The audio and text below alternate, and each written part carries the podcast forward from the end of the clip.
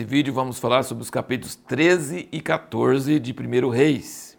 Começa com uma, um profeta sem nome, anônimo, que veio falar, repreender Jeroboão, porque ele estava fazendo sacrifício para um dos bezerros de ouro que ele tinha feito. Veja bem, Deus tinha dado uma promessa para Jeroboão, tinha falado que se ele seguisse o Senhor, que Deus ia fazer uma casa firme para ele, igual prometeu para Davi. Isso é uma promessa absurdamente boa. E Jeroboão fez bezerro de ouro, um em Dan, lá no norte, e outro em Betel, e fez festas e fez uma religião paralela, falsa. Sabe por quê? Porque ele usou o raciocínio, ele usou a lógica. Ele falou: se o povo for subindo em Jerusalém para servir a Deus lá no templo, eles vão acabar me matando e seguindo Roboão lá, o filho de Salomão. Isso é, até tinha certa lógica. Mas a, não deve se seguir a lógica, deve seguir o que Deus fala, o que Deus promete. E Jeroboão fez o contrário, fez dois bezerros de ouro. E esse é o pecado de Jeroboão, que todos os reis depois seguiram o mesmo pecado, nunca tiraram esse bezerro de ouro. Então o profeta foi lá com uma profecia impressionante. Ele falou o nome do rei Josias, que ia surgir que séculos depois. Ele falou o nome do rei Josias, um dos últimos reis da linhagem de Davi, que ia queimar os ossos desses sacerdotes, que ia profanar esse altar. Foi uma profecia muito forte. E Jeroboão, como qualquer rei que se preza, quando vem um profeta que vai falar contra ele, o que, que ele faz? Estende a mão para pegar o cara, pega esse cara. E aí o que acontece? A mão seca. Aí ele, oh, por favor, ora para mim. É igual o faraó. É, eu não vou deixar o povo ir. Mas quando vem a praga, oh, Moisés, por favor, pede a Deus. Então sempre é, é, duro antes e depois, quando tem um problema, não, não vai para os mágicos, vai para Deus, pede para Deus, né? E aí Jeroboão pediu e ele foi curado na hora, a mão que tinha ficado dura e ressecada sarou na hora. Aí Jeroboão ficou tão feliz, ia dar uma recompensa para o homem e o homem falou assim: Eu não posso fazer nada, eu tenho que ir embora. Deus mandou não comer nem beber nesse lugar. Aí ele vai embora e obedece a Deus.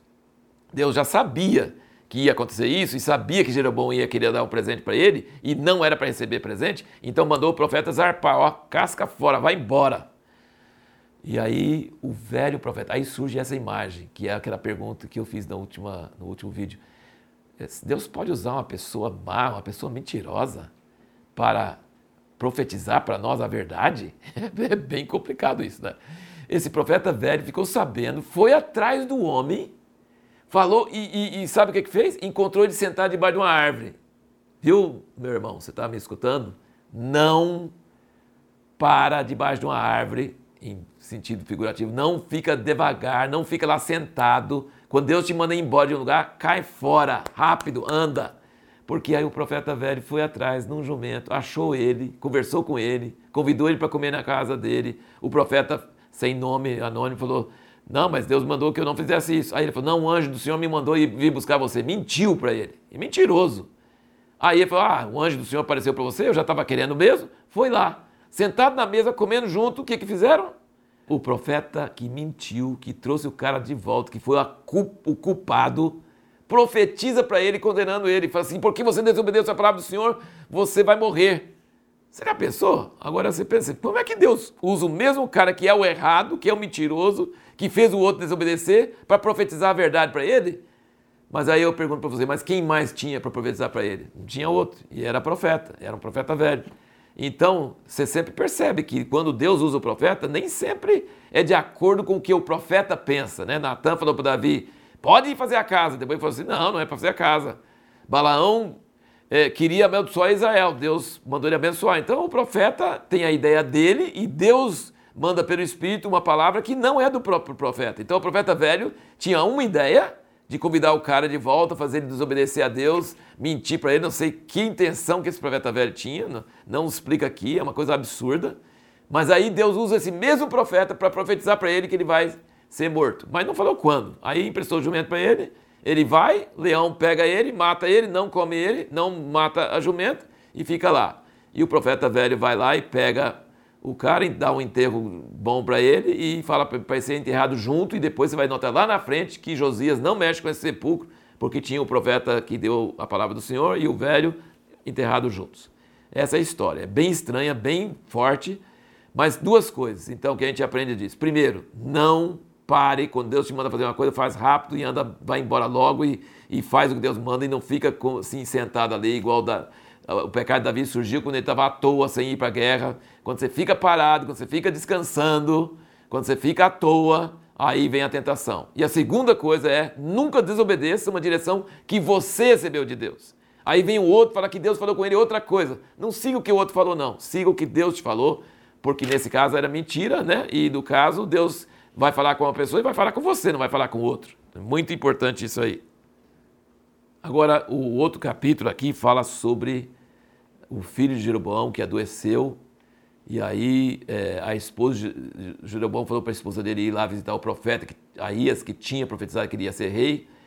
E o profeta Aías já estava velhinho e cego. Deixa eu falar um negócio para você. Profeta cego enxerga mais que gente de dois olhos. Ela estava chegando na casa dele, ele falou assim: Ô mulher de Jeroboão, você está chegando aqui, está fingindo ser outra pessoa, mas Deus tem isso, isso, isso, isso. E falou tudo o que tinha que falar contra Jeroboão. E aí, quando ela voltou para casa, o filho dela morreu, foi enterrado. E Deus tinha falado que ia tirar totalmente de Jeroboão. Olha que coisa. Jeroboão não creu em Deus, seguiu o raciocínio humano e recebeu uma maldição da parte de Deus terrível por causa disso. Por fim, nós vemos que toda aquela riqueza que Davi ajuntou e que Salomão usufruiu e tinha juntado, foi embora em um golpe só. Sisaque, rei do Egito, foi lá e levou tudo embora. No quinto ano do reinado do filho de Salomão, tudo foi roubado. Toda aquela riqueza, toda aquela abundância. Demora anos para juntar, mas para perder vai rapidinho. No próximo vídeo vamos procurar responder a pergunta: qual o critério que os escritores sagrados usam para contar a história de cada rei? O que, que eles acham importante registrar e o que, que eles deixam para fora e não, não falam nada sobre isso.